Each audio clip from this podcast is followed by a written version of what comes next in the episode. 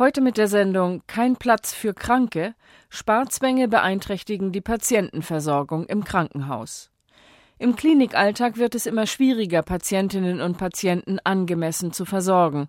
Das ist eine oft gehörte Klage vieler Mitarbeiter der verschiedenen Gesundheitsberufe. Die Krankenhäuser müssen in allen Bereichen sparen, sodass Stellen für qualifiziertes Personal nicht besetzt werden oder wegfallen. Immer mehr Häuser setzen offenbar darauf, dass sich Angehörige quasi als Hilfskräfte betätigen und das Pflegepersonal entlasten. Gleichzeitig erfordern die Vorgaben der Krankenkassen eine umfassende und detaillierte Dokumentation der erbrachten Leistungen, was den Kliniken zusätzlich großen bürokratischen Aufwand beschert. Während Ärzte, Pflegekräfte und Betreuer fürchten, dass sie ihre eigentlichen Aufgaben nicht mehr erfüllen können, sehen sich Patienten und Angehörige oft einem Räderwerk gegenüber, in dem der Mensch nur noch am Rande vorkommt, wie Astrid Springer in der folgenden Sendung berichtet. Es gibt wohl kaum Menschen in Deutschland, die keine Erfahrung mit einem Krankenhausaufenthalt haben, sei es als Angehörige oder Bekannte, sei es als Patientin oder Patient. Und an jedem beliebigen Ort sind die Erlebnisse im Krankenhaus ein Gesprächsthema, zu dem jede und jeder sofort etwas beizutragen hat. Zum Beispiel auch Helga Seifert aus Lübeck bei einer zufälligen Begegnung in der Bahn. Ihre inzwischen verstorbene Mutter war wegen einer Gürtelrose ins Krankenhaus gekommen. Helga Seifert. Ich kam ins Krankenhaus hin, sie saß dann da sehr, sehr schmutzig. Also bekleckert, weil sie alleine nicht essen konnte. Und dann musste ich sie erstmal umziehen, musste sie füttern, Tabletten geben, weil das Personal hatte einfach keine Zeit. Es waren zu wenig Schwestern und Pfleger da, also musste ich das machen. Das wird dann wohl, glaube ich, fast vorausgesehen, dass die Angehörigen das irgendwo machen. Der Arzt Dr. Ellis Huber kritisiert das Gesundheitswesen in der Bundesrepublik schon lange. Mit Büchern, die Titel tragen wie Liebe statt Valium, Handeln statt Schlucken oder die Gesundheitsrevolution. Seine Erfahrungen hat er unter anderem gesammelt als früherer Chef der Ärztekammer Berlin, der Securvita Betriebskrankenkasse und als Mitglied im Vorstand des Deutschen Paritätischen Wohlfahrtsverbandes. Ellis Huber. Wir erleben gegenwärtig, wenn wir mit Patienten sprechen, die im Krankenhaus waren, dass die oft traumatisiert aus dem Krankenhaus herauskommen und sagen, die haben mich gar nicht gesehen. Keiner hat mich wirklich ernst genommen. Meine Fragen bin ich nicht losgeworden und die Ärzte, die guckten immer auf Apparate, aber mich haben sie gar nicht mehr angesehen. Äh, es ist auch seltsam, was die alles machen können. Ich spiele da gar keine Rolle mehr. Also da fühlen sich die Menschen wie ein Stück Holz behandelt. Und das ist das ethisch-moralische Dilemma, dass man fragt, was nützt meinem Krankenhaus, aber nicht, was brauchen die Menschen. Brigitte Bürlen ist Gründerin und Vorsitzende des bundesweit aktiven Interessenverbandes Wir Pflegen. Sie hat 20 Jahre lang ihre demenzkranke Mutter auch durch viele Krankenhausaufenthalte begleitet. Ein großes Problem, wenn wir von Ethik reden, ist, dass Ethik da an die Grenzen stößt, wo der Markt anfängt. Denn es ist ein großer Markt. Äh, es geht alles um Wirtschaftlichkeit. Wir bestehen nicht nur aus Körper, nicht nur aus Biomasse, sondern wir bestehen auch aus Seele und aus Geist. Aber die Seele nimmt Schaden im Krankenhaus und ähm, sehr oft. Zur allseitigen Unzufriedenheit haben viele Ursachen beigetragen. Unter anderem ist eine Tagung der Evangelischen Akademie in Tutzing diesen Problemen nachgegangen. Die Vorgabe für die Gesundheitspolitik ist festgeschrieben. Sie steht in Paragraph 2 Absatz 4 des Sozialgesetzbuches 5 und lautet Zitat Krankenkassen haben darauf zu achten, dass die Leistungen wirksam und wirtschaftlich erbracht und nur im notwendigen Umfang in Anspruch genommen werden. Es muss also gespart werden. Angelika Schwabe erläutert, warum es nicht anders geht. Sie leitet die Landesvertretung der Techniker Krankenkasse in Hamburg. Insgesamt müssen wir im Gesundheitswesen darauf achten, dass die zur Verfügung stehenden Geldmittel, die ja in erster Linie mal von den Beitragszahlern, also von den Versicherten zur Verfügung gestellt werden, zielgerichtet auch ausgegeben und verwendet werden. Der Krankenhausbereich ist in der gesetzlichen Krankenversicherung der größte Ausgabenblock. Im Rahmen der neuen Finanzierung der gesetzlichen Krankenversicherung werden dem Gesundheitssystem insgesamt rund 11 Milliarden Euro zusätzlich zur Verfügung gestellt. Alleine davon sollen die Krankenhäuser 4,6 Milliarden zusätzlich erhalten. Also es gibt mehr Geld für die Krankenhäuser. Allerdings sind von diesen 4,6 Milliarden nur 3,5 Milliarden durch Beitragsmittel gedeckt. Wer für das restliche Viertel der Kosten aufkommt, ist unklar. Angelika Schwabe.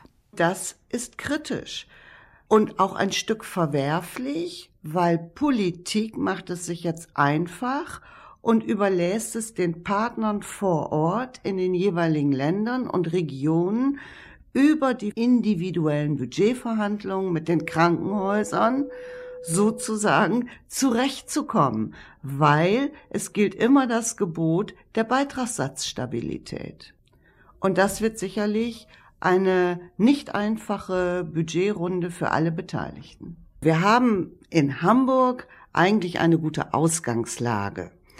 Wir haben äh, viele Krankenhäuser, auch der maximalen äh, Schwerpunktversorgung in dieser Stadt. Die Krankenhäuser sind qualitativ gut aufgestellt und wir müssen jetzt versuchen, mit diesem zur Verfügung gestellten Geld gut auszukommen. Das heißt, es muss auch zweckgerichtet ausgegeben werden.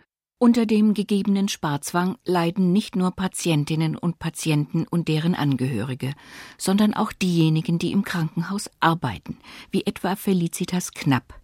Die Krankenschwester leitet eine chirurgische Station in einem großen städtischen Krankenhaus in Süddeutschland. Also wir gehen häufig unzufrieden aus dem Dienst, am Patienten sparen müssen. Das heißt, wir müssen alles im Schnelldurchlauf machen und die Zeit für Kommunikation, Zuwendung, die geht immer mehr verloren. Und das ist ein ganz wesentlicher Punkt. Die Patienten zum Beispiel, wenn wir wissen, sie haben Schmerzen nach Operationen oder wenn es auch aufs Lebensende zugeht, Krebspatienten, die dringend ihre Schmerzspritze bauen, da stellen sich für uns täglich ein ethisches Problem auf, wenn ich einfach solche armen Patienten warten lassen muss, während wenn ich wüsste, wenn ich eine Person mehr wäre oder eine halbe Person mehr wäre, dann könnte ich sofort hingehen. Das ist ein tägliches Problem für uns Pflegende, aber natürlich auch für die Patienten.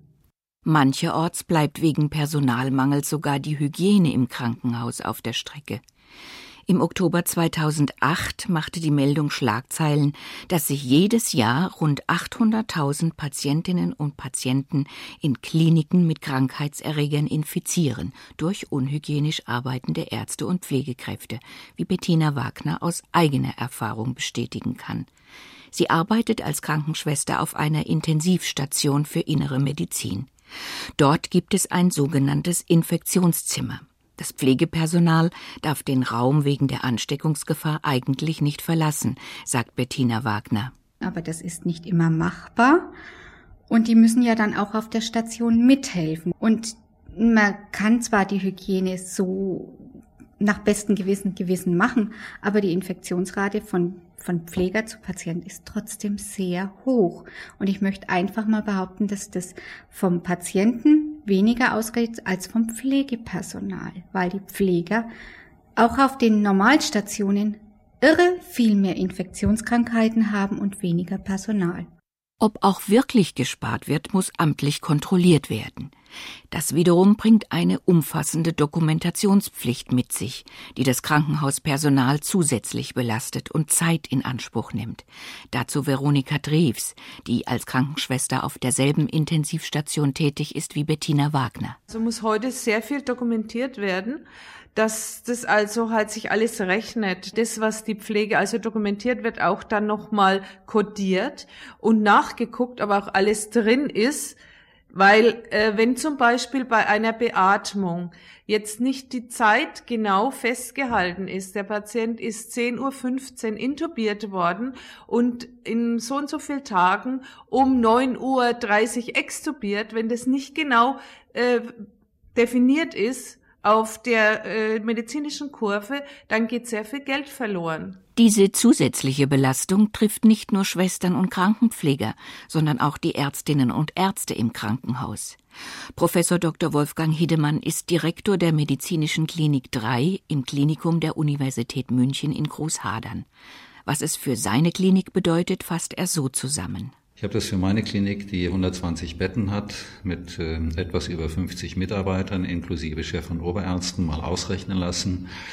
Wir haben zurzeit eine Anfragenflut vom medizinischen Dienst, aber auch von den Kassen direkt, die zwei äh, komplette Kollegen jeden Tag bindet.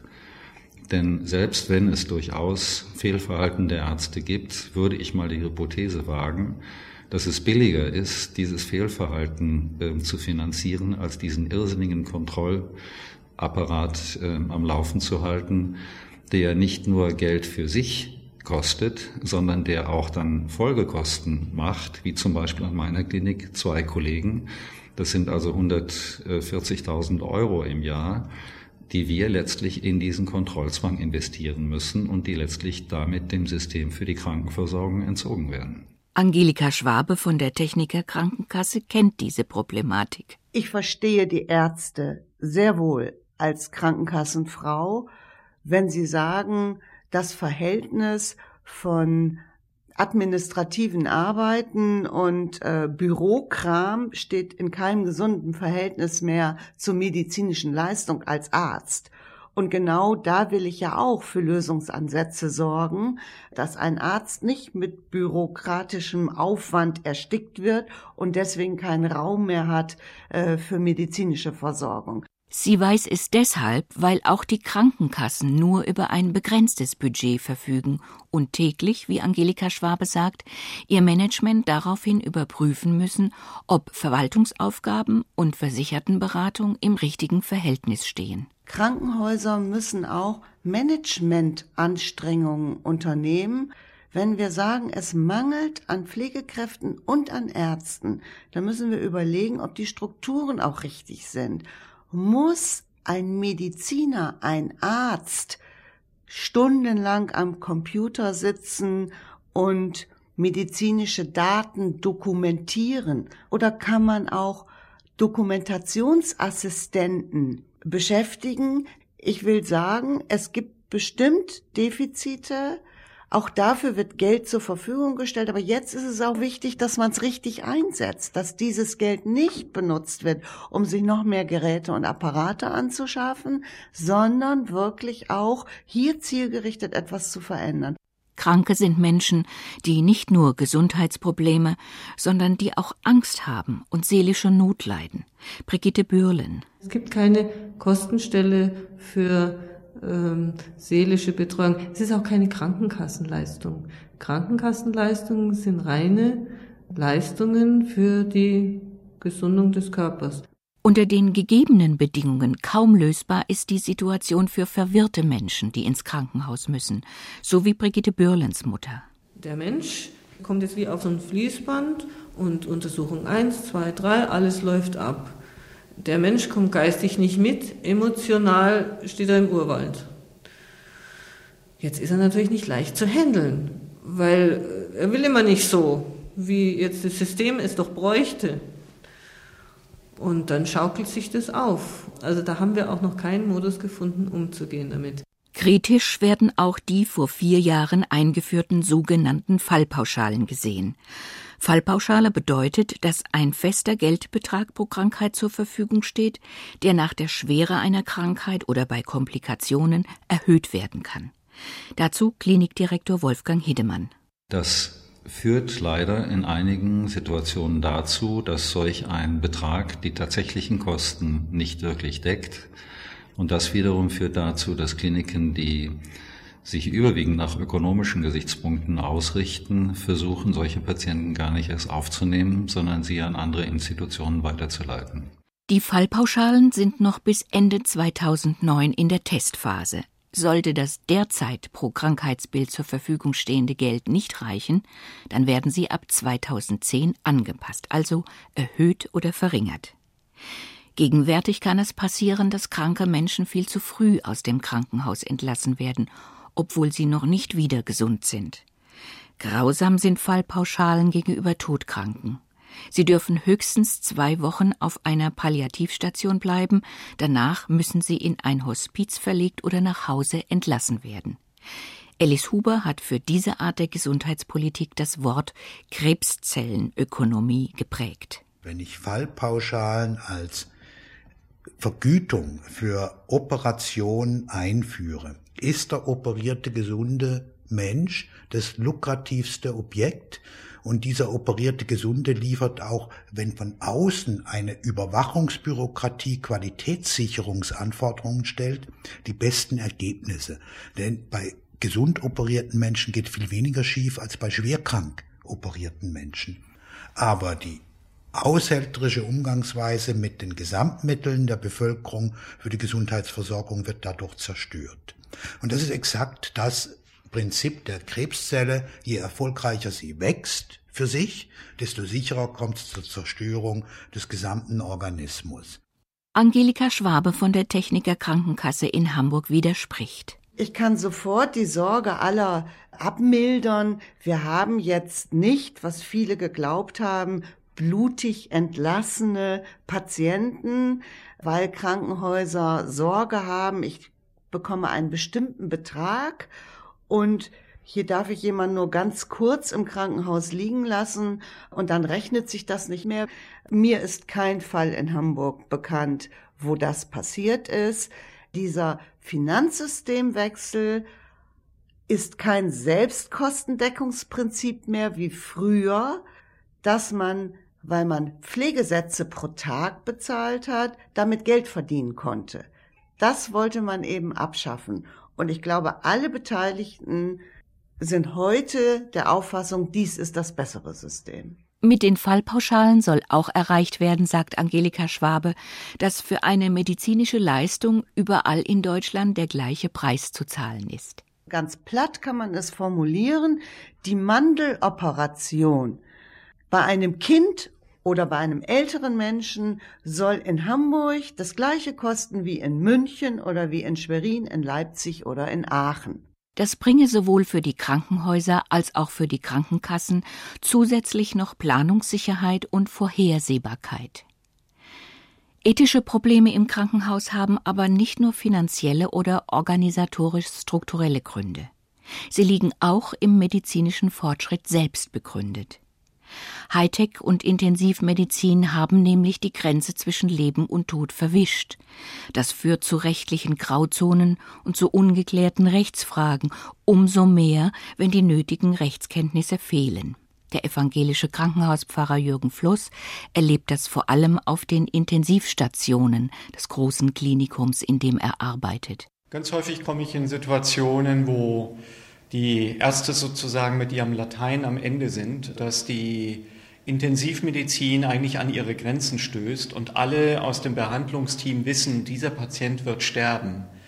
Mein Eindruck ist, dass immer wieder einmal die Ethik im Grunde äh, zugunsten des Rechts hinten runterfällt.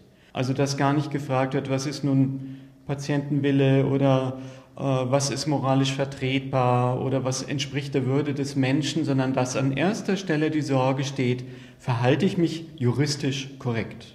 Weil man Sorge hat, äh, das könnte einem ausgelegt werden am Ende als, als eine Form von Sterbehilfe, als aktive Sterbehilfe. Allerdings gibt es da sehr viele Unklarheiten und auch ja, Ärzte sind oft auch uninformiert, was ist denn wirklich auch ethisch vertretbar und was ist rechtlich vertretbar. Umso dringender empfiehlt es sich, Selbstvorsorge zu treffen, damit der eigene Wunsch und Wille im Krankenhaus respektiert werden kann. Die Patientenverfügung bzw. die Vorsorgevollmacht sind dazu geeignete Mittel. Unter den mehr als 200 verschiedenen Vordrucken wird die Patientenverfügung des bayerischen Justizministeriums empfohlen. Ärztinnen und Ärzte wissen häufig nicht, dass die Grundsätze der Bundesärztekammer zur ärztlichen Sterbebegleitung sie entlasten. Dort ist nämlich festgeschrieben, sagt Jürgen Fluss, Ihr müsst nicht mehr alles tun, sondern jetzt geht es darum, diesen Menschen bestmöglich zu unterstützen, zu begleiten, zu entlasten, Schmerzen zu lindern eine gute Mundpflege zu betreiben. Und dann werdet ihr diesen Menschen gerecht und auch dem Recht gerecht gegenüber. Eine der schwierigsten Entscheidungen zum Lebensende hin ist es beispielsweise, die künstliche Ernährung abzubrechen. Der Kardiologe und Internist Dr. Jürgen Bickert, inzwischen im Ruhestand, kennt viele Menschen, die darauf, anders als er selbst, mit Entsetzen reagieren. Jürgen Bickert. Um Gottes Willen, da wird jemand getötet und so. Es gibt ja immer noch ganz schreckliche Prozesse, weil eben auch Richter, 60 Prozent der Richter die Rechtslage nicht richtig kennen und aus dieser Unkenntnis heraus passiert ganz schrecklich viel Unsinn. Zur fehlenden Information über die Rechtslage gesellen sich die eigenen, meist unbewussten Ängste. Die Angst, etwas falsch zu machen, die Angst, im Beruf zu versagen, die Angst davor, Ohnmacht aushalten zu müssen, die Angst vor der eigenen Verletzlichkeit und dem Tod. Obwohl auch sie bereits im Ruhestand ist, kommt Dr. Christa Häser aus dem Nachdenken nicht heraus. Knapp 40 Jahre lang war sie als Internistin auf dem Spezialgebiet der Diabetologie tätig. Es bewegt mich immer noch die Frage des richtigen persönlichen Umgangs mit dem Patienten. In meiner Beobachtung hat sich in den letzten, sagen wir mal, 30 bis 40 Jahren eine totale Verlagerung in dem Arztbild entwickelt. Und zwar mehr die Tendenz, dass wir nicht Ärzte haben und ausbilden, sondern dass wir Mediziner ausbilden.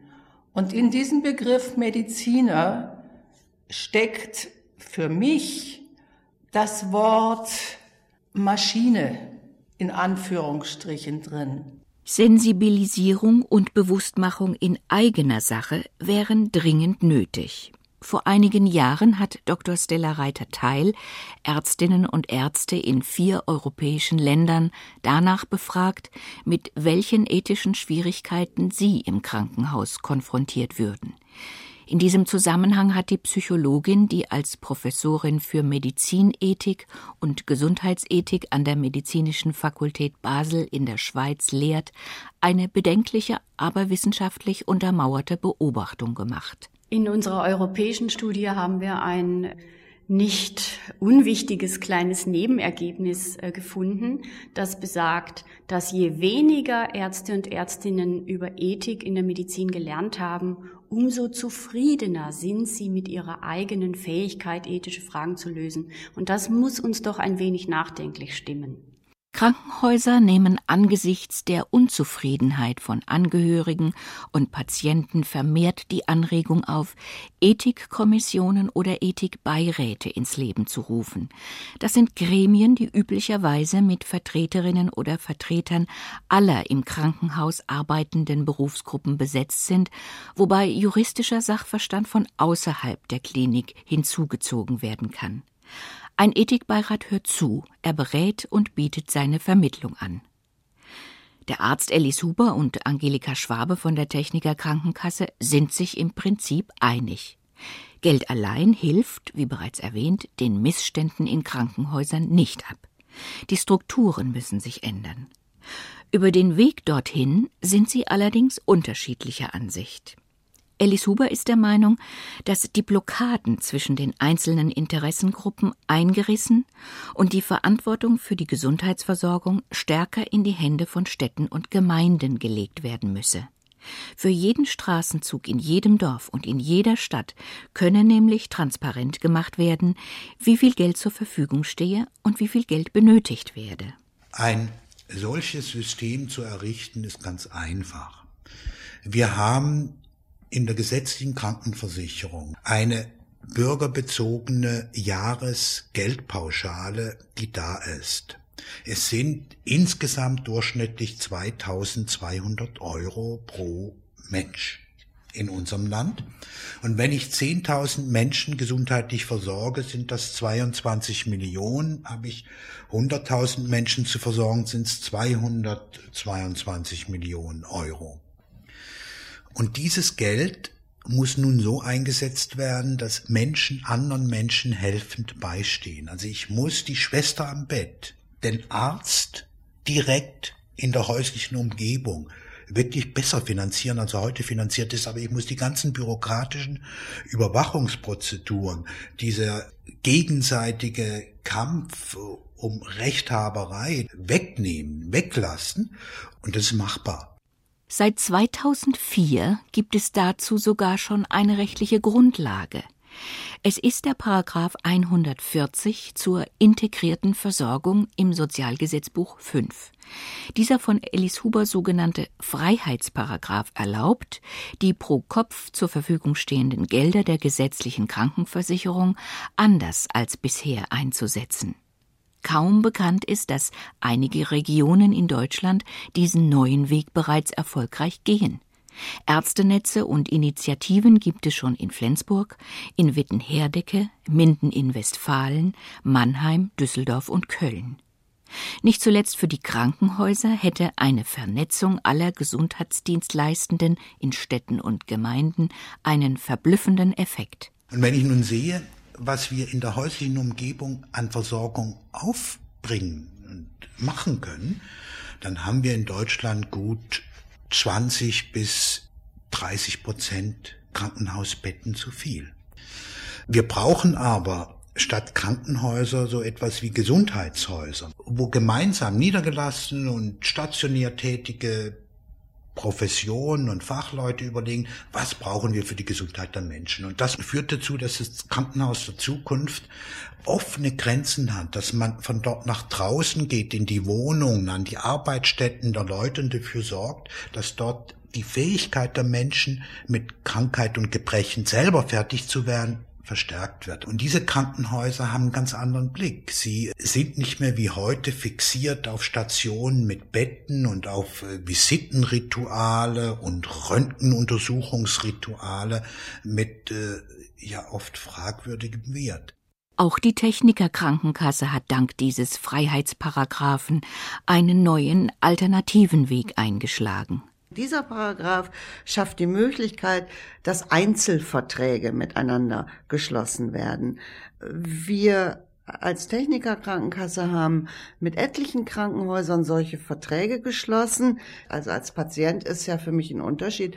Wenn ich eine neue Hüfte brauche, würde ich ja auch gerne in einem Krankenhaus liegen, die das sozusagen standardmäßig machen, die die Profis sind, als in ein Krankenhaus zu gehen, wo vielleicht nur einmal im Monat eine neue Hüfte eingesetzt wird. Und das ist Wettbewerb. Das ist richtiger Wettbewerb in der Zukunft. Auf Hochdeutsch, je mehr Hüften eine Krankenkasse einem Krankenhaus abnehmen kann, umso günstiger kann ein Krankenhaus sie zur Verfügung stellen. Während sich Alice Huber für Vernetzung und völlig neue Strukturen in der Gesundheitsversorgung ausspricht, setzt Angelika Schwabe auf Wettbewerb innerhalb des bestehenden Systems. Beide haben dabei die Patienten als mündige Bürgerinnen und Bürger im Blick. Da gibt es ein super gutes Beispiel aus Hamburg.